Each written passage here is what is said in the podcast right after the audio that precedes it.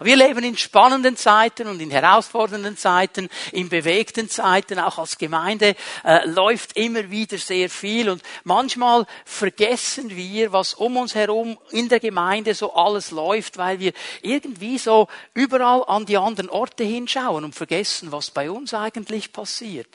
Äh, wir sitzen in einem wunderbar frisch renovierten, umgebauten Saal. Das ist eine gewaltige Sache. Am letzten Sonntag schon gesagt, wie viele Menschen da mitgeholfen haben. Das ist ein Riesensegen. Am letzten Dienstag, am letzten Mittwoch haben die Live-Seminare begonnen.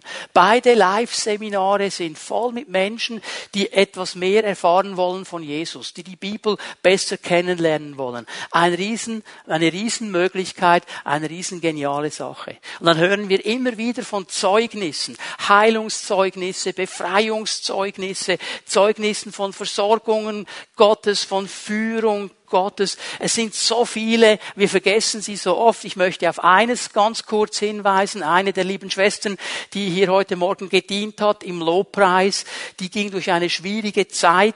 Ähm, sie hatte ein Problem mit den Stimmbändern, da war alles entzündet. Die Ärzte haben gesagt, nicht mehr singen.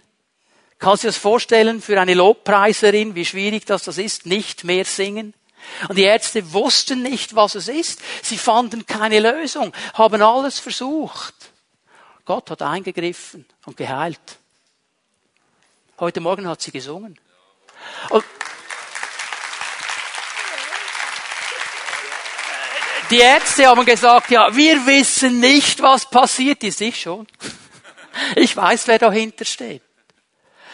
Wir hören so viele Zeugnisse. Ich möchte dich ermutigen, wenn du etwas erlebst in der Nachfolge Jesu, wenn du Heilung erlebst und weiter, melde dich bei dem Regionalpastor, damit wir diese Zeugnisse erfassen können, weil sie helfen anderen Menschen, die drinstehen in selben Situationen zu hören, hey, das geschieht, das geschieht, das geschieht nicht irgendwo in Afrika, nicht irgendwo in Asien, es geschieht hier in Bern, es geschieht in den Häusern. Wisst ihr, was mir gefällt? Viele dieser Zeugnisse, die geschehen in den Häusern, in den Treffen unter der Woche. Da sind nicht mal die Pastoren da, die braucht's gar nicht. Ihr könnt doch selber beten. Sondern wenn Familie zusammen ist und den Herrn in die Mitte nimmt, dann wirkt er. Das ist so gewaltig. Und das bringt mich wunderbar in einer Überleitung zu meiner Botschaft für heute Morgen. Es geht um das Zeugensein. Ich möchte den zweiten Teil dieser Botschaft über den vierten Kernwert äh, heute Morgen mit euch teilen. Er steht hier hinter mir. Wir konzentrieren uns darauf, unser persönliches Umfeld mit dem Evangelium zu durchdringen. Wir wollen Zeugen sein. Ich habe vor zwei Wochen ein bisschen darüber gesprochen, dass dieses Thema für viele Christen schwierig ist, spannungsgeladen ist, setzt so ein bisschen unter Druck. Soll ich jetzt irgendwie so ein Ab abgefahrener Evangelist werden, der nur noch von Jesus spricht und allen Leuten sagt, wenn du dich nicht bekehrst, kommst du in die Hölle und so weiter. Was soll ich jetzt hier ganz genau? Ich habe versucht, vor zwei Wochen mal aufzuzeigen, dass es primär mal darum geht, wie wir leben. Dass wir echt leben. Dass wir wahrhaftig leben. Dass Menschen um uns herum sehen, wie wir leben. Und das, was wir leben, das spricht viel lauter als die Dinge, die wir sagen. Weil oft sagen wir Dinge und leben ganz anders. Das Wichtige ist zu lernen, so zu leben, dass Jesus verherrlicht wird. In unserer Gesellschaft heute habe ich manchmal den Eindruck, der, der am lautesten schreit, hat Recht. Der, der am lautesten schreit, hat die Wahrheit. Das stimmt nicht. Das stimmt nicht. Wahrheit hat nicht unbedingt zu tun mit lautem Schreien. Wahrheit hat zu tun mit Wahrhaftigkeit. Und die wird sichtbar, wenn wir Jesus nachfolgen. Die Gemeinde in Jerusalem, die gerne herangezogen wird als ein Vorbild, als eine Motivation, ihre ganz große Stärke war dieses Leben in dieser Gemeinschaft, dieses Leben mit Jesus. Da wurde das Wort ernst genommen, da wurde Jesus ernst genommen. Christsein, Nachfolge Jesu ist kein Sandkastenspiel. Da geht es um mein ganzes Leben. Und diese Gemeinde hat das gelebt. Und weil sie das gelebt haben, haben die Menschen um sie herum gesehen, da ist etwas Echtes. Und wisst ihr, damals und heute, die Menschen möchten das Echte. Sie möchten wahrhaftige Menschen kennenlernen. Lass uns mal miteinander Matthäus 28 aufschlagen. Lese diese beiden Verse noch einmal. Das ist ja die Grundlage. Da leiten wir dann unseren Kernwert ab aus diesen beiden Versen. Jesus trat auf sie zu. Das sind die Jünger gemeint. Und er sagte, mir ist alle Macht im Himmel und auf der Erde gegeben. Darum geht zu allen Völkern, macht die Menschen zu meinen Jüngern, tauft sie auf den Namen des Vaters, des Sohnes und des Heiligen Geistes. Und wir leiten daraus ab, wir wollen uns darauf konzentrieren, unser persönliches Umfeld mit dem Evangelium zu durchdringen. Und vor zwei Wochen habe ich sehr viel gesagt über Vers 18. Ich habe zwei Dinge erwähnt, die ich hier kurz noch einmal wiederholen möchte. Jesus rüstet uns aus mit allem, was wir brauchen, um diesen Zeugendienst zu versehen. Jesus gibt uns seine Autorität. Er gibt uns die Kraft des Heiligen Geistes. Er rüstet uns mit allem aus. Ich möchte es mal so sagen, er gibt uns einen Rucksack. Und in diesem Rucksack ist alles drin, was wir brauchen. Jesus hat ihn gefüllt. Und da ist alles drin, was du jemals brauchen wirst, um Zeuge zu sein. Und dann haben wir aber gesehen, dass Jesus eben nicht einfach nur ausrüstet, sondern dann eben auch sendet. Dass er klar sagt, jetzt geht hin. Ihr habt diese Ausrüstung. Ihr habt diesen Rucksack. Geht hin. Und es braucht dann meine Bereitschaft. Meine Bereitschaft zu sagen, Jesus, okay, ich bin bereit, ich nehme meinen Rucksack, ich gehe da hinein. Wir haben gesehen, dass Jesus Dinge vorbereitet, dass er uns Türen öffnet, dass er uns hineinführt. Und weißt du, wenn du jetzt diesen Rucksack nehmen würdest, ich bleib mal bei diesem Bild des Rucksackes, und du sagst, okay, ähm, ich weiß noch nicht, wo die Wanderung hingeht, aber ich pack den jetzt einfach mal aus. Und dann machst du bei dir zu Hause so eine Auslegeordnung. Und dann siehst du verschiedene Dinge in diesem Rucksack drin. Einige kannst du sehr gut einordnen. Dann nimmst du einen Gegenstand, denkst, was soll jetzt das wieder sein? Wie soll ich das brauchen? Ich weiß überhaupt nicht, was das sein soll. Und du wirfst es weg.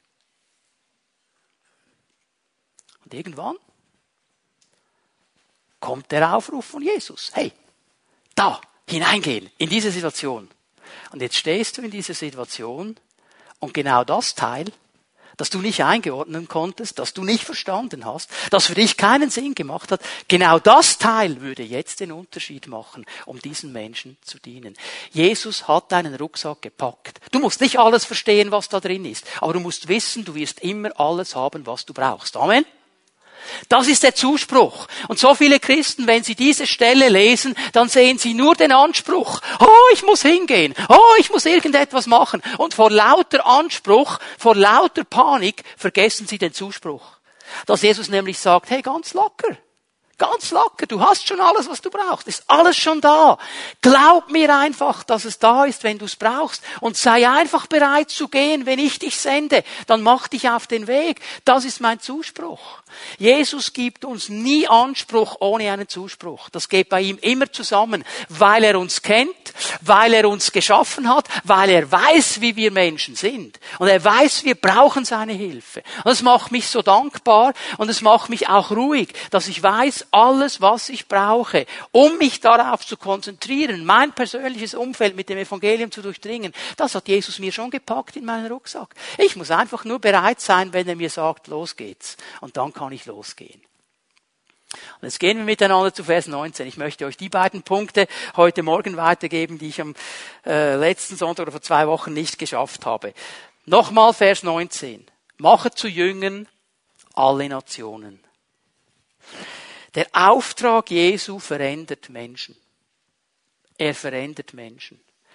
Machet zu Jüngern alle Nationen. Beginne mal bei uns. Der Auftrag von Jesus verändert uns. Die wir ihn kennen, die wir ihm nachfolgen. Er verändert uns. Es ist nämlich schon mal eine Herausforderung zu sagen, okay, Herr bin ich, Herr, sende mich. Es ist schon mal eine Glaubensherausforderung, wirklich zu glauben, dass dieser Rucksack gepackt ist. Es ist eine Veränderung in meinem Denken, in meinem Lebensstil. Beginnt bei mir. Wir haben die herausforderndste Veränderung schon gesehen, nämlich der Auftrag zu gehen. Aber denkt noch einmal daran, wir sind ausgerüstet mit allem, was wir brauchen. Wir sind gesandt von ihm. Dieses Evangelium verändert aber nicht nur uns. Es verändert auch die Menschen, denen wir begegnen. Es verändert auch die Menschen in meinem persönlichen Umfeld, weil sie sollen nämlich zu Jüngern Jesu werden. Da verändert sich etwas in diesem Leben. Und seht ihr, das ist genau die Spannung an Jesus. Wenn du mit Leuten sprichst und sagst, ja, Jesus war ein großer Lehrer, sagen alle, ja, ja, ja, das war er. Jesus war ein Friedensmann. Ja, das war er. Er war ein guter Mann. Er hat gehört. Da sagen alle, ja, ja, ja, ja, ja, ja, Jesus, cool. Da sind sich alle einig. Aber in dem Moment, wo du sagst, aber Jesus möchte Herr deines Lebens sein und er möchte dein Leben verändern. Oh, oh, oh, oh, oh, oh. Jetzt kommt's nach. Jetzt kommt's nach. Und genau das ist der Punkt. Du kannst alles sagen über Jesus. Und ich meine, hey, die linken Politiker spannen ihn vor den Wagen, die rechten Politiker spannen ihn vor ihren Wagen und die in der Mitte sowieso. Jesus war ja alles von links zu rechts. Du kannst ihm alles, wenn du willst, anziehen. Aber was er will, ist Leben verändern. Was er will, ist Menschen in die Nachfolge hineinbringen, damit ihre Leben verändert werden. Und das ist diese Spannung. Und hier möchte ich ein paar Dinge erwähnen, die mir ganz, ganz wichtig sind. Das erste, was mir auf dem Herzen brennt, ist, dass die Veränderung immer beginnt mit einer punktuellen Entscheidung. Mit einer klaren, punktuellen Entscheidung. Indem ich nämlich sage, okay, ab jetzt wird etwas anders. Herr, so geht's nicht mehr weiter. Wenn es heute Morgen ist, dann heute Morgen. Heute Morgen, Herr, ich will das verändern. So mache ich nicht mehr weiter. Das ist punktuell. Aber da hört es nicht auf, weil jetzt kommt der Prozess der Veränderung, der geht Schritt für Schritt für Schritt. Ich muss irgendwo starten, aber dann gehe ich hinein und gehe in diesen Prozess der Veränderung und sage, Herr, mit dir gehe ich Schritt für Schritt da durch und was verändert werden muss, das veränderst du. Und was ausgerüstet werden muss, was zugerüstet werden muss, das rüstest du zu. Ich bin bereit, mich von dir verändern zu lassen. Und wir brauchen dieses Denken, weil dieses Evangelium, dieses Evangelium, von dem Jesus hier spricht, betrifft alle Nationen. Hast du gesehen, was er sagt? Geht hin und macht zu Jüngern alle Nationen. Alle Nationen.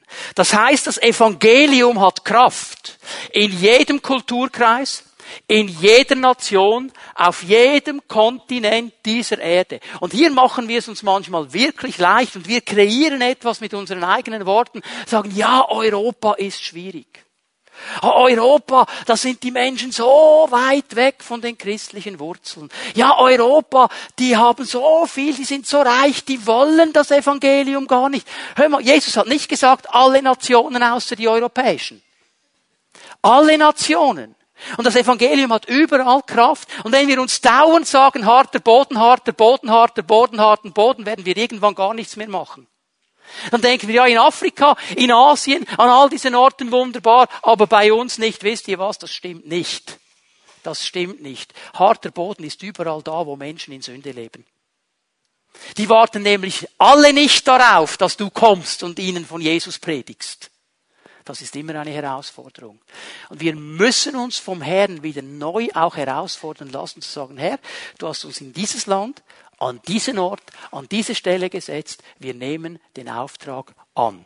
Und jetzt möchte ich euch eine Stelle lesen aus dem Römerbrief, Römer 1, Vers 16 und 17, bekannte Worte. Zu dieser Botschaft, sagt der Apostel Paulus, bekenne ich mich offen und ohne mich zu schämen. Wir haben ja den Eindruck, der Paulus, das war so eine Granate. Der hat überhaupt keine Probleme gehabt. Bei dem ist immer alles gelaufen. Und der, der stand überall hin und hat gepredigt wie ein Weltmeister. Warum sagt er wohl zu dieser Botschaft, bekenne ich mich offen und ohne mich zu schämen? Weißt du warum? Weil er damit zu kämpfen hatte. Er hatte damit zu kämpfen, wie wir alle, wirklich offen zu stehen für das, was wir glauben und uns nicht zu schämen, zu sagen, das ist die Botschaft, die ich glaube. Warum hat er das? Weil er wusste, diese Botschaft, dieses Evangelium hat eine Kraft. Und diese Kraft ist für jeden, der glaubt. Hör mir bitte gut zu. Die Kraft liegt nicht in deiner Rhetorik. Die Kraft liegt nicht in deinen Argumenten. Die Kraft liegt nicht in der Art und Weise, wie du auf jemanden zugehst. Die Kraft liegt im Wort des Evangeliums. Und überall da, wo das Evangelium geglaubt wird, setzt es Kraft frei. Das nimmt schon mal Druck weg von mir. Ich stehe einfach für das, was das Evangelium sagt. Und ich muss mich nicht schämen und ich kann offen sein. Denn es ist Kraft Gottes, sagt Paulus, für jeden, der glaubt. Für die Juden zuerst und dann für alle anderen Menschen. Auch hier, die Berner sind mit eingeschlossen. Jeder Berner, der glaubt, dass das Evangelium Kraft Gottes ist, wird Kraft Gottes erleben. Da kannst du von mir aus einen Hula-Hop-Reif um deine Hüften haben und ein Baströckchen und einen roten Zylinder tragen. Das ist alles egal. Es ist die Kraft des geglaubten Evangeliums. Amen. Müssen wir neu verstehen. Im Evangelium zeigt uns Gott seine Gerechtigkeit. Schau mal, der beginnt mit einem Zuspruch. Das Evangelium hat den Zuspruch, hey, ich möchte, dass du Gottes Gerechtigkeit wirst. Du kannst Gottes Gerechtigkeit werden. Du kannst richtig stehen vor Gott. Ich gebe dir den Platz zurück, durch das Jesus gestorben ist am Kreuz, unsere Sünden vergeben hat, den Weg geöffnet hat, können wir Gottes Gerechtigkeit sein. Es beginnt mit einem Zuspruch zuerst. Es ist diese Gerechtigkeit Gottes, durch die man im Glauben, du musst es glauben. Du musst es glauben. Wieder, es geht nicht darum, dass der Evangelist alles perfekt richtig sagt. Du musst es glauben. Die erste Predigt von Spurgeon, dieser große Fürst der Prediger. Seine Predigten werden bis heute gelesen, schon lange beim Herrn. Seine erste Predigt. Der, der predigen hätte sollen, der kam nicht. Jetzt haben alle Spurgeon angeschaut. Aber irgendwann ging er nach vorne, hat die Herausforderung angenommen. Der einzige gescheite Satz, den er gebracht hat, war Schau auf den Herrn. Schau auf den Herrn. Und dann hat er noch fünf Minuten sonst was heruntergeleiert und dann hat er sich hingesetzt. Das war seine kürzeste Predigt. Da haben sich Menschen bekehrt. Warum? Es ging nicht um den Spurgeon da vorne.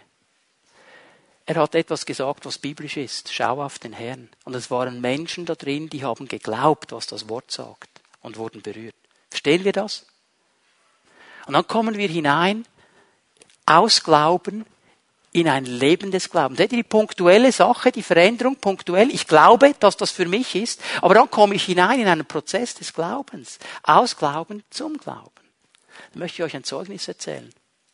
Letzte Woche Pfingst, Sonntagabend, Abschluss Gottesdienst der Pfingstkonferenz. Eine Familie war da. Berührt durch das, was Matthias aus der Bibel erklärt hat, gehen sie nach Hause mit ihren Kindern. War noch schön, schöner Abend, es war noch hell. Sie haben sich entschieden, wir gehen ein bisschen spazieren. Die Kinder haben mit anderen Kindern im Quartier noch gespielt, im Sandkasten. Das Ehepaar geht miteinander spazieren. Als sie zurückkommen, waren die Kinder immer noch da am Spielen. Und da war ein zwölfjähriges Mädchen etwa, eine Kosovarin. Und jetzt fragt sie äh, diese Frau, was ist Pfingsten? Was ist eigentlich Pfingsten? Und diese liebe Schwester hat angefangen zu erklären, was Pfingsten ist. Und jetzt schreibt sie so in ihrem Zeugnis, ja, die Kinder, die sind alle in einer Reihe gesessen und sie hat angefangen zu erklären, was Pfingsten ist. Und während sie so erklärt, sieht sie ein Bild in ihrem Geist. Sie sieht sich, wie sie den Kindern die Hände auflegt. Hm. Und jetzt sagt sie, okay, der Herr hat zu mir geredet. Ja, was hat er gesagt? Wollt ihr, dass ich euch die Hände auflegen? Das ist schon mal mutig. Sie hat genau zugehört, ausgerüstet, gesandt, sei einfach bereit. Wollt ihr, dass ich euch die Hände auflege? Und dann kamen sofort zwei Gedanken. Was denken wohl meine Kinder? Die saßen ja auch da. Wissen, es gibt so ein gewisses Alter, da finden die, äh, die Kinder die Eltern einfach nur peinlich. Das war so das Alter. Okay, du kannst machen, was du willst als Eltern, sie finden dich einfach peinlich. Das war so der erste Punkt. Der zweite Punkt war, was denken die Eltern dieser Kinder? Denn zum Teil sind die Eltern Moslems. Was denken die? Jetzt merken wir sofort, wenn eine Möglichkeit da ist, kommt Einschüchterung. Können es sich schämen, können es zurückziehen. Diese Schwester hat es nicht gemacht. Sie hat sich entschieden. Sie hat gesagt, ich habe mich, ich habe mich entschieden zu tun, was der Geist Gottes mir sagt. Sie legt diesen Kids die Hände auf. Ein Mädchen sagt nach dem Gebet, es ist etwas Schweres von mir abgefallen. Irgendwas Schweres ist von mir abgefallen. Wusste nicht genau, was es ist. Ein Junge hat gesagt, ja, ich habe so gespürt, dass eine Hand auf meinen Kopf kommt und etwas hat in meinem Bauch sich bewegt und er fing so an zu, hat ihn gekitzelt, er fing an zu glucksen, zu lachen. Und, und, und am nächsten Tag sehen sie die Schwester dieses Jungen und sie sagen, du, der war so glücklich, der konnte nicht einschlafen zu Hause. Und ein anderes Mädchen hat gesagt, ich habe jetzt keine Angst mehr vor Übeltätern. So. Und jetzt kommt natürlich die große Frage. Ja, haben sich die Kinder bekehrt? Nein. Aber Gott hat etwas deponiert in ihrem Leben. Gott hat etwas deponiert. Weil jemand willig war, es zu deponieren. Wisst ihr, das Geniale an der Sache, diese Kinder wohnen in diesem Quartier, wo dieses Ehepaar wohnt. Die sehen sich immer und immer wieder. Und ich bin überzeugt davon, Gott hat eine Türe geöffnet, weil sich jemand nicht geschämt hat, für das Evangelium zu stehen. Es ist für alle. Und das Zweite, was ich hier drin sehe an diesem Auftrag, Menschen sollen ihr Leben ohne Wenn und Aber dem Herrn weihen. Sie sollen sich nämlich taufen lassen.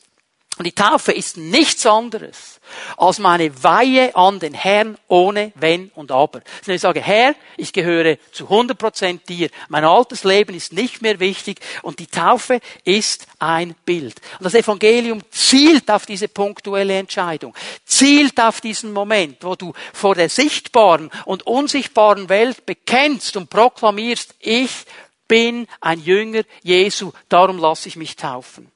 Ich möchte euch eine Stelle aus dem Hebräerbrief geben, Hebräer 3, Vers 15. Nur ein Teil der Aussage.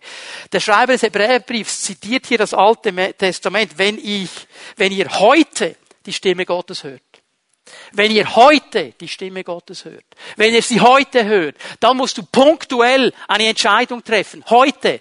Wir sind so gut darin, alles auf morgen zu verschieben. Ja, ich kann ja morgen noch. Ja, ich kann ja zu Hause noch. Heute, wenn Gott zu dir spricht in diesem Gottesdienst, streck dich aus im Glauben, triff eine punktuelle Entscheidung und höre auf das. Das bedeutet es, dem Herrn zu dienen. Das bedeutet es, mein Leben dem Herrn zu weihen. Dass ich höre, was er mir zu sagen hat. Heute. Auch wenn er mir etwas sagt, was mir vielleicht nicht gefällt. Aber weil ich weiß, dass er König ist, dass er es gut meint mit mir, ist auch das, was mir nicht gefällt, im letzten gut für mich. Heute, wenn du seine Stimme hörst, wo er dich heute ermutigt, wo er dich heute herausfordert, wo er dir heute etwas zeigt, greif es im Glauben. Punktuelle Entscheidung. Aber aber, und diesen Punkt mache ich ganz kurz, weil ich dann beim fünften Kernwert in zwei Wochen noch einmal darauf zurückkomme. Die Menschen sollen Gott in ihrer ganzen Fülle kennenlernen. Sie sollen nämlich getauft werden im Namen des Vaters, des Sohnes und des Heiligen Geistes. Das heißt, sie sollen Gott in all seinen Facetten kennenlernen. Die Taufe ist der punktuelle Entscheid, ist der punktuelle Punkt. Aber dann gehst du hinein in eine Beziehung mit ihm. Und du lernst und du wirst zugerüstet und er dient dir. Wisst ihr, was, was der Herr interessiert ist an Mündigkeit, was mich bewegt. Ich komme nochmal auf diese Frage zurück, haben Sie sich bekehrt? Wir sind so fixiert auf Bekehrungen. Und dann kommen Leute und sagen, was haben sich zehn Leute bekehrt? Weißt du, was ich sage? Ich freue mich. Wo sind sie? Wo sind sie? Warum interessiert mich das? Matthias hat zum letzten Sonntag erwähnt, die Bibel sagt, wenn sie sich bekehren, sind sie kleine Babys. Weißt du, was wir machen? Wir bringen kleine Babys auf die Welt und lassen sie auf der Straße liegen. Aber auf meinem Record sieht's gut aus. Haben sich zehn bekehrt. Bin der große Chef. Ja, und wo sind sie jetzt? Gott möchte sie weiterführen. Diese Babys sollen Kinder werden. Sie sollen junge Menschen werden. Sie sollen Väter und Mütter in Christus werden. Es bringt nichts, wenn wir sie nur zeugen und stehen lassen. Oder zur Welt bringen und stehen lassen. Wir sollen sie hineinbringen. Sie sollen sich taufen lassen. Punktuelle Entscheidung. Ich gehöre zu Jesus. Und dann sollen sie lernen, was der Vater ist, was der Heilige Geist ist, was Jesus ist, die ganze Fülle. Und dann werden sie stark. Das ist unsere Auftrag. Das gehört genauso zur Evangelisation wie dieser Moment, wo ich jemandem sage, was Jesus für uns getan hat. Gehört genauso dazu. Und ich bete, dass wir als Gemeinde hier eine breitere Vision bekommen, als nur das Punktuelle hat er sich bekehrt. Hebräer 13, Vers 9. Ich lese diese Stelle noch kurz. Lasst euch daher auch nicht durch irgendwelche fremden Lehren vom richtigen Weg abbringen.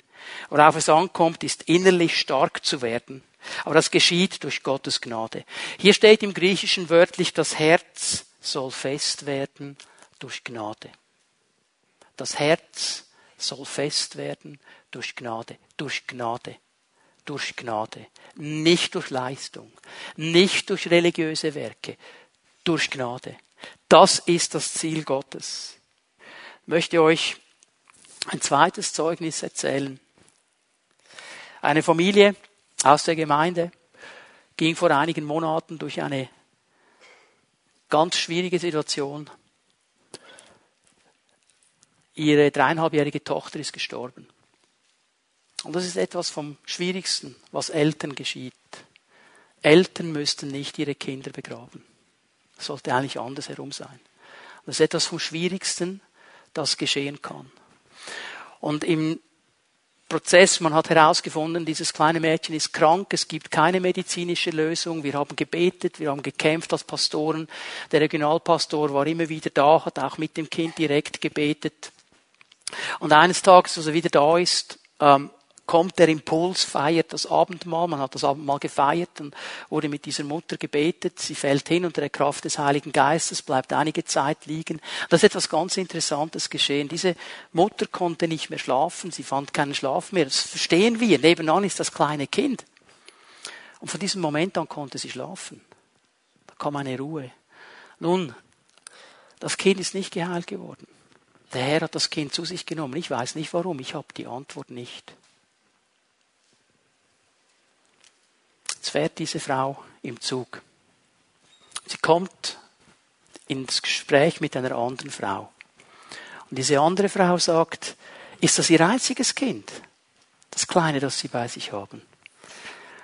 Und diese Schwester sagt, ich habe eine dreieinhalbjährige Tochter, aber die ist im Himmel. Die ist bei Jesus. Und es entsteht ein evangelistisches Gespräch. Und sie kann dieser Frau das Evangelium sagen. Wisst ihr, was hier geschehen ist?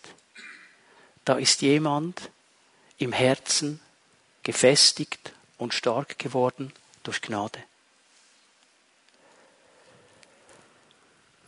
Ein Riesenzeugnis. Jeder würde verstehen, wenn nach so einer Situation jemand sagt, ich gebe kein Zeugnis mehr.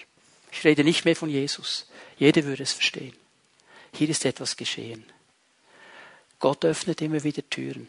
Ich kann euch sagen, wenn Kinder krank sind, das macht mich so etwas von sauer. Da werde ich so sauer. Da würde ich den Teufel am liebsten, weiß ich was mit ihm machen, gerade wenn er Kinder angreift. Ich weiß nicht, warum der Herr nicht eingegriffen hat, aber eines weiß ich trotzdem. Jesus ist gut. Und Jesus heilt. Also müssen wir in unseren Herzen hochhalten und darum braucht es diesen Prozess. Das Evangelium hat Kraft überall. Das Evangelium will punktuell eine klare Weihe in deinem Leben. Aber es nimmt dich auch mit hinein in einen Prozess, wo du zugerüstet wirst und ausgerüstet wirst. Jetzt komme ich zu einem letzten Punkt für heute Morgen. Es geht um unser persönliches Umfeld. Ja, das sollen wir erreichen, weil der Auftrag Jesu verändert nämlich dann die Menschen in deinem persönlichen Umfeld. Und ich möchte euch einen griechischen Begriff zeigen, der ganz, ganz wichtig ist, dass wir ihn verstehen. Einige von euch haben ihn vielleicht schon gehört. Es ist der Begriff Oikos. Oikos ist das griechische Wort für Haus. Man würde das mit Haus übersetzen, aber Oikos bedeutet mehr als einfach nur Haus. Also es ist nicht einfach nur gemeint irgendwo das Haus, in dem du drin wohnst. Oikos bedeutet immer dein ganzes Umfeld, dein ganzer Einflussbereich, dein ganzes soziales Beziehungsgeflecht. Also deine Familienverbindungen mit Vater, Mutter, Geschwistern, Onkel, Tante und so weiter. Deine Nachbarschaftsbeziehungen, die Leute, die links und rechts im gleichen Block wohnen oder nebenan wohnen. Leute an deiner Arbeitsstelle, mit denen du zusammenarbeitest. Leute, mit denen du vielleicht ein Hobby teilst und dich immer wieder triffst mit ihnen. So dieses ganze soziale Beziehungsgeflecht von Menschen, die in deinem persönlichen Umfeld stehen.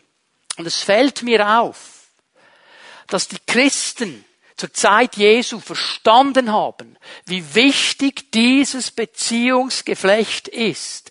Ich möchte euch zeigen, dass in diesem Eukos, in diesem Beziehungsgeflecht ganz viel geschehen kann. Ich gebe euch die Stellen Lukas 5, Vers 25. Ich kläre euch, um was es hier geht. Jesus war in einem Haus, er hat gepredigt. Es waren ganz viele Menschen da. Es waren so viele Menschen da, dass man nicht mal mehr reinkam. Und da waren vier Männer. Diese vier Männer hatten großen Glauben. Sie glaubten nämlich, dass wenn sie ihren lahmen Freund zu Jesus bringen würden, dass Jesus ihn heilen würde. Es wäre eine Predigt für sich, diese vier Männer, die ihn getragen haben. Jetzt kommen sie an an dieses Haus. Und da standen so viele Leute. Darf ich etwas Provokantes sagen? Manchmal stehen wir frommen denen im Weg, die von Jesus berührt werden sollten, weil wir immer zuerst da sein wollen. Denke einfach mal darüber nach. Diese vier Männer, die ließen sich aber nicht anhalten, anhalten. Die haben gesagt, was? Wir kommen da nicht rein. Rauf aufs Dach, haben angefangen, das Dach abzudecken. Einfach Dach abdecken und den Freund runterlassen. Vor die Füße Jesu. Jesus sieht das. Der ganze Eukos ist da, das ganze Beziehungsgeflecht ist da. Und Jesus sagt, deine Sünden sind dir vergeben, nimm deine Bahre, lauf nach Hause. Und die Pharisäer haben sich aufgeregt. Was ist das für ein Typ? Warum kann der sagen, deine Sünden sind dir vergeben? Und Jesus macht ein interessantes Spiel mit ihnen. Er sagt, ja, Leute, was ist einfacher? Zu sagen, deine Sünden sind dir vergeben oder zu sagen, Lamer, steh auf, nimm deine Bahre, lauf nach Hause. Große Preisfrage. Ich zeige euch mal, sagt Jesus, dass der Sohn des Menschen Autorität hat, beides zu tun. Und er steht auf und geht preisend nach Hause. In seinen Eukos. In sein Beziehungsgeflecht. Jetzt hör mal, wenn ich an diesem Tag in Kapernaum gewesen wäre, da ist das nämlich geschehen. Und er kommt mir jetzt entgegen, nicht da mit seiner Bahre auf der Schulter, Halleluja, preis dem Herrn, wunderbar. Und ich kenne den nicht. Und ich würde sagen, ja hallo, was läuft hier ab? Er sagt, ja, ich wurde geheilt, ich war gelähmt, Halleluja, Jesus hat mir geheilt. Dann würde ich sagen, ja, du kannst mir viel erzählen. Ich kenne dich nicht. Du könntest ja auch ein Schauspieler sein. Versteckte Kamera. Okay? Ich kenne den nicht. Wer hat ihn gekannt? Sein Eukos. Die Leute, die am Morgen gesehen haben, dass die vier Freunde ihn tragen mussten. Jetzt kommt er zurück ohne vier Freunde mit der Bahre auf der Schulter. Die haben ihn gekannt. Was hast du das Gefühl, hat das ausgelöst in den Herzen dieser Menschen? Mein und dein persönliches Umfeld sieht, was Jesus an dir und mir tut. Sie sehen, wie wir leben. Eine andere Stelle. Es gibt noch viel mehr zum Eukos. Lukas 7, Vers 36. Ein Pharisäer hat Jesus eingeladen, hat ein großes Gastmahl gemacht, ein Bankett, hat Jesus eingeladen. Jesus ging hinein und im Griechischen steht da wörtlich, er ging in den Eukos dieses Pharisäers. Er ging da hinein. Und da war nicht nur der Pharisäer und seine Familie. Da war eine große Menschenmenge. Weil damals so ein Eukos-Bankett gemacht wurde, da waren ganz viele Menschen da. Darum ist diese Frau, die da nicht hineingehört und jetzt dann gleich kommt in dieser Geschichte, auch nicht aufgefallen. Weil wenn jemand ein großes Bankett machte, dann war es damals Usus, dass Menschen, die nicht so viel hatten, die arm waren, hineingehen durften und Reste mitnehmen durften. Das war ganz normal. Und jetzt kommt diese Frau Und sie fällt erst in dem Moment auf, wo sie zu Jesus geht, hinten an ihn herangeht, anfängt zu weinen, mit ihren Tränen seine ganzen Füße nass macht, ihre Haare nimmt, die Füße abtrocknet und seine Füße dann mit Öl salbt. Und jetzt dreht der Pharisäer durch. Weil diese Frau war bekannt in der ganzen Stadt. Und die Bibel sagt, sie führte ein unmoralisches Leben. Man geht davon aus, dass es eine Prostituierte war. Warum ist die in meinem Haus? Warum lässt Jesus das zu? Der ganze Eukos schaut. Wie reagieren die jetzt? Jesus sagt, Simon, darf ich dir eine Geschichte erzählen? Zwei Menschen. Beide haben eine Schuld. Einer hat eine riesengroße Schuld, könnte nie vergeben werden. Der andere hat eine kleine Schuld. Beiden wird vergeben. Welcher liebt mehr? Der mit der größten Schuld. Ist logisch, oder? Sagt Simon. Als ich in dein Haus gekommen bin, hast du mir nicht die Füße gewaschen. Wäre Gastgeberpflicht. Du hast mich nicht geküsst. Wäre Gastgeberpflicht. Du hast mir nicht das Haupt gesalbt. Wäre Gastgeberpflicht. All diese drei Dinge hätte er tun müssen. Er hat es nicht gemacht, der fromme Pharisäer. Diese Frau kommt, sagt Jesus. Sie hat nicht aufgehört, meine Füße zu küssen, meine Füße zu salben. Weißt du, was geschehen ist mit diesem Eukos? Die haben etwas Gewaltiges gelernt über Vergebung und über die Gnade Gottes. Menschen in deinem und meinem persönlichen Umfeld sehen, dass Gott ein vergebender Gott ist und ein gnädiger Gott, wenn sie unsere Leben sehen. Ich gebe euch noch ein Beispiel. Wir können zu Lukas 8, Vers 39 gehen. Da geht es um den Gardarener. Der dämonisierteste Mensch, den es in der Bibel gibt. Der war so dämonisiert, der lebte bei den Gräbern. Das zeigt mir an, er hatte einen Geist des Todes. Es hat ihn dahin gezogen, wo die Toten sind. Der war gebunden hatte keine Kleider mehr an. Man hat versucht, ihn mit Fesseln, mit Ketten festzuketten. Der hat alles zerrissen. Da ging niemand hin. Alle hatten Angst. Er war bekannt in der ganzen Region. Und jetzt kommt Jesus. Und er rennt auf ihn zu, fällt zu Boden. Jesus sagt, wie heißt du? Legion, wir sind viele. Waren es um die 8000 etwa da drin? Ab in die Schweine. Dann kommen die Schweinehirten, weil die Schweine dann ins Wasser getaucht sind und ersoffen sind. Und jetzt ist dieser Gardarener, dieser total dämonisierte Mann, sitzt normal, geheilt zu Füßen Jesu. Die können die Welt nicht mehr einordnen. Und jetzt sagt dieser Gardarener, was wir alle auch sagen würden, Jesus, ich will bei dir bleiben. Ja, das ist normal, verstehen wir gut, oder? Was sagt Jesus? Geh zu deinem, zu was? Oikos. Geh in dein Beziehungsgeflecht. Die kennen dich. Die sehen, was geschehen ist an dir. Ist dir vor vielen, vielen Jahren, ich kam von der Bibelschule, da war ein Buch in allen Gemeinden der SPM, das große Buch, das war so der christliche Thriller. Alle waren hinter diesem Buch her. Und in diesem Buch wurde beschrieben, wie eine Frau, hohe Priesterin Satans, über Monate in einem Befreiungskampf und die haben gebetet und die schlimmsten Dinge. Und sie hat gesagt, und der Teufel unterwandert alle Gemeinden und er versucht und Blutopfer und all die schlimmen Dinge. Alle Christen, die dieses Buch gelesen haben, hatten nachher Angst.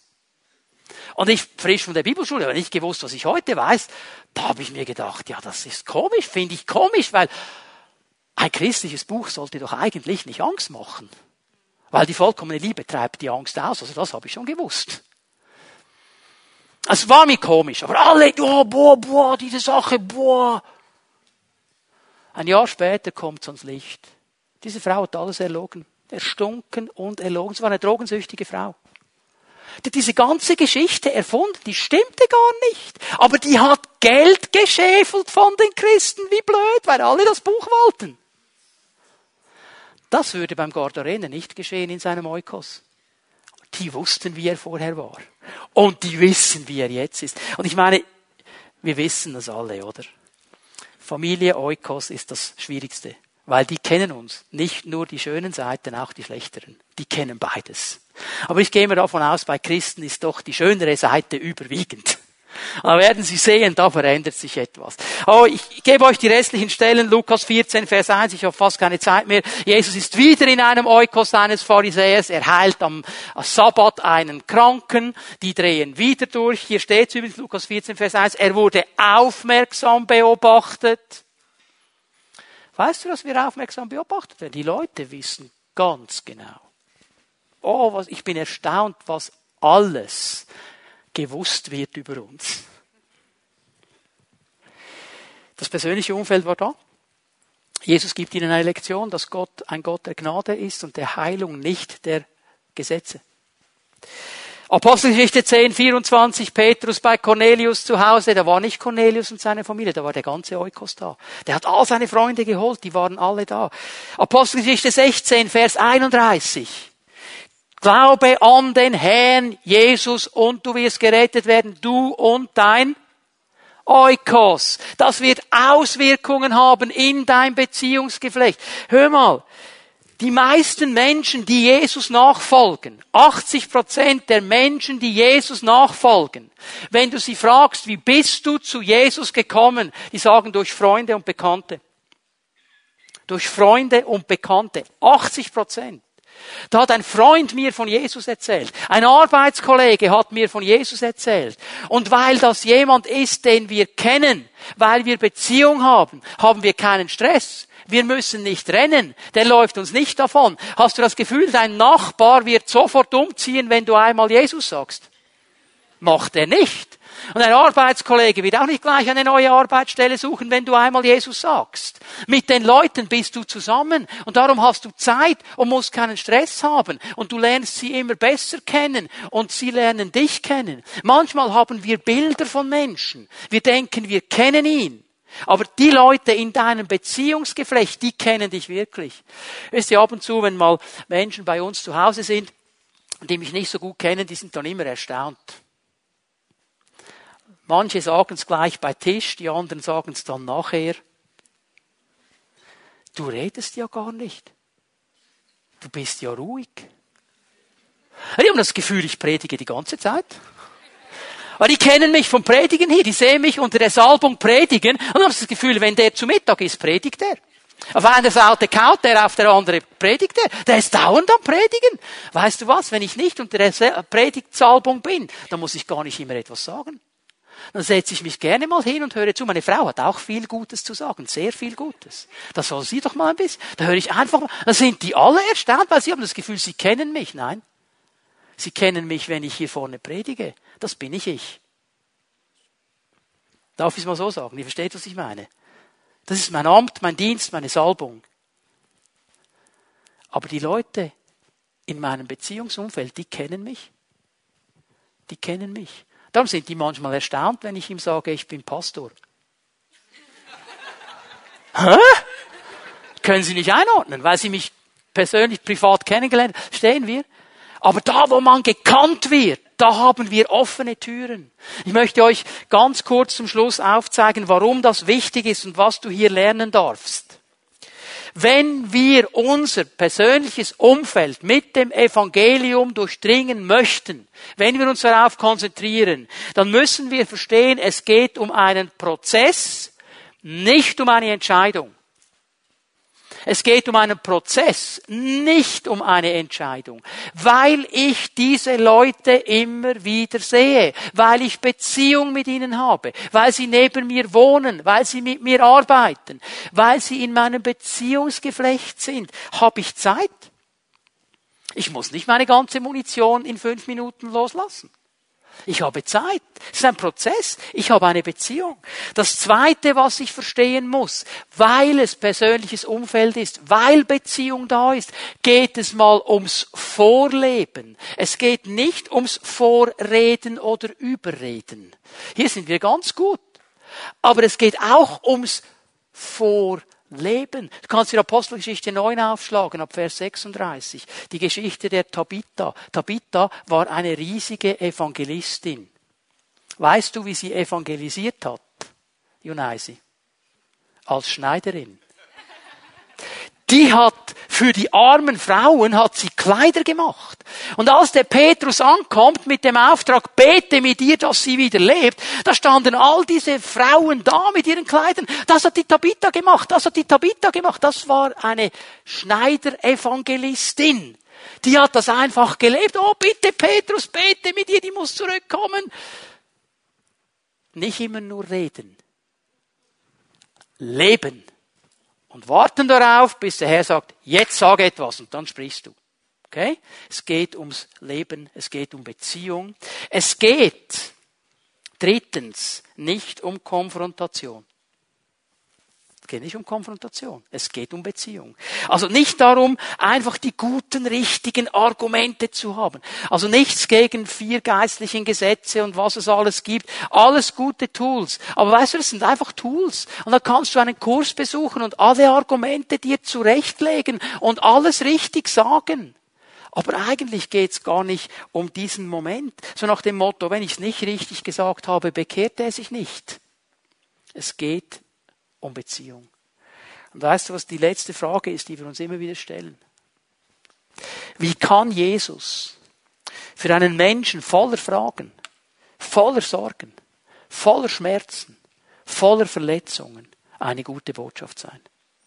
Wie kann Jesus für diesen Menschen, für meinen Nachbarn, der irgendeine Tragödie erlebt hat, der vielleicht krank ist, für meinen Arbeitskollegen, dem gekündigt worden ist, für jemanden, der dasselbe Hobby hat wie ich, der nicht mehr weiter sieht, keine Vision mehr hat, Fragen hat, wie kann Jesus eine gute Botschaft sein? Ich frage mich, Herr, wie kann das sein? Und dann kann ich da hineingehen. Und wisst ihr, was der absolute Low Level ist, um einzusteigen? Gebet. Ich habe es noch nie erlebt. Noch nie wenn ich einem Menschen gesagt habe, darf ich für dich beten, dass er gesagt hat, nein. Doch nie erlebt. Sie haben gesagt, ja, meinst du, das nützt etwas? Ja, ich weiß, dass es etwas nützt. Oder sie sagen, ja, mach halt mal. Aber nein, haben sie nicht gesagt. Aber weißt du, was ich in dem Moment mache, wenn ich beten kann mit ihm? Ich berühre ihn. Ich berühre ihn. Ich stelle einen Kontaktpunkt her. Sage Jesus, was kann in diesem Leben geschehen? Und Jesus kommt. Und Jesus berührt. Und etwas wird hineingelegt in ein Leben. Und vielleicht dauert es dann ein Monat, zwei Monate, ein Jahr, zwei Jahre. Und es wird zur Frucht kommen. Das ist der Loki. Wir haben so viele Male als Hauszellen für Menschen gebetet, die wir nicht mal kannten, einer hat irgendwie einen Metallsplitter ins Auge bekommen, ein Arbeitskollege von jemandem in der Hauszelle. Wir haben gebetet, der andere geht unter die Dusche, kommt aus der Dusche raus, plötzlich ist der Splitter weg.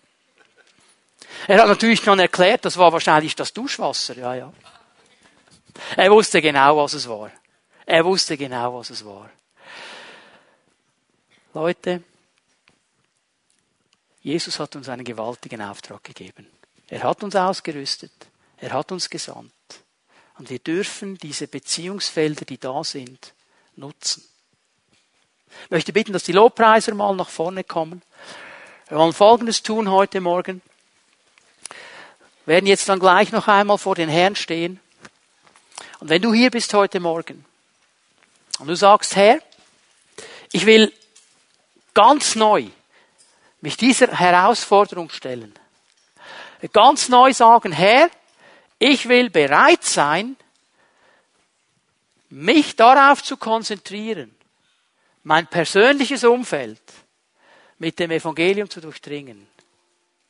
Dann werde ich für dich beten. Ich werde Folgendes beten.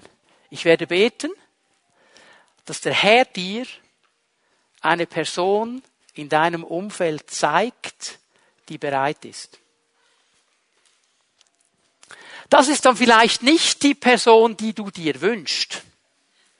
Weil wir haben ja alle in unserem Beziehungsumfeld die Person, da würden wir es uns zuerst wünschen. Die anderen auch, aber der zuerst. Vielleicht ist es nicht diese Person. Einfach die Person, die offen ist für das Evangelium. der Fritz, der Freddy, die Jolanda, die Johanna, wie sie alle heißen. Ich weiß ja nicht, wie deine Freunde heißen, deine Bekannten. Er wird dir das zeigen. Du wirst ein Gesicht sehen, du wirst einen Namen hören. Und dann hast du einen Auftrag für nächste Woche. Weil da hat Jesus etwas vorbereitet. Wir stehen mal auf miteinander. Zellenleiter kommt ihr auch gleich nach vorne, macht euch bereit, mit Menschen zu beten. Denn wenn ich nämlich hier vorne gebetet habe, wird Matthias uns mit seiner Band noch einmal in den Lobpreis hineinnehmen. Und wenn der Herr dir dann eine Person gezeigt hat, dann darfst du hier nach vorne kommen zu einem dieser Zellenleiter. Und darfst sagen, hey, ich habe die Person gesehen, ich weiß, wer die Person ist, und dann beten wir miteinander, dass du alle Ausrüstung und alle Ruhe und alle Salbung bekommst, um dieser Person zu dienen. Und wir werden noch etwas tun. Heute Morgen im Gebet für diesen Gottesdienst hat der Herr mir gezeigt, dass eine Heilungssalbung da ist. War im 9 Uhr Gottesdienst so, im 11 Uhr Gottesdienst auch, aber in eine andere Richtung. Ich weiß nicht, warum der Herr um 9 Uhr etwas gemacht hat und etwas ganz anderes um 11 Uhr machen will. Wenn wir den Herrn anbeten nachher, möchte ich die Menschen bitten, die Entzündungen haben an ihrem Leib. Eine Entzündung komm nach vorne. Wir wollen beten. Ich glaube, dass der Herr etwas tun möchte. Ich habe Gelenke gesehen, alles, was mit Gelenken zu tun hat, Schmerzen, das kann jetzt Rheumatrose, was auch immer sein, einfach Gelenke. Wenn du hier Schmerzen hast, wenn du hier ein, etwas hast an deinem Leib, komm einfach nach vorne. Wir wollen beten und erwarten, dass Jesus das tut. Okay? Also wenn jetzt gleich tun. Also, Nummer eins. Wenn du dich entschieden hast, Herr, ich stelle mich dem Auftrag, ich werde gleich beten und der Herr wird dir jemanden zeigen. Dann wird Matthias uns in den Lobpreis hineinführen und dann dürft ihr kommen. Entweder um die Ausrüstung abzuholen, dieser Person zu begegnen, oder aber eben mit diesem Heilungsanliegen, das ich vorhin genannt habe. Alles klar? Darf ich euch einladen, die Hände auszustrecken? Herr Jesus, ich danke dir für deine Gegenwart. Ich danke dir, dass du hier bist durch deinen guten Heiligen Geist. Und ich danke dir, Herr, dass du uns begegnen möchtest, jedem Einzelnen von uns. Herr, ich bitte dich, dass du jetzt in diesem Moment, jede Frau, jedem Mann, in diesem Raum, der die Entscheidung getroffen hat, ich will mein persönliches Umfeld durchdringen mit deiner guten Botschaft, dass du ihm jetzt eine Person zeigst in seinem Umfeld, die offen ist für das Evangelium. Herr, zeig sie ihm, dass er es versteht und dann rüste aus mit allem, was er braucht um dieser Person zu dienen. Und ich danke dir, Herr, für das, was du jetzt in diesen Momenten tun wirst. Lass uns Jesus anbeten. Ihr dürft gerne kommen und Gebet in Anspruch nehmen.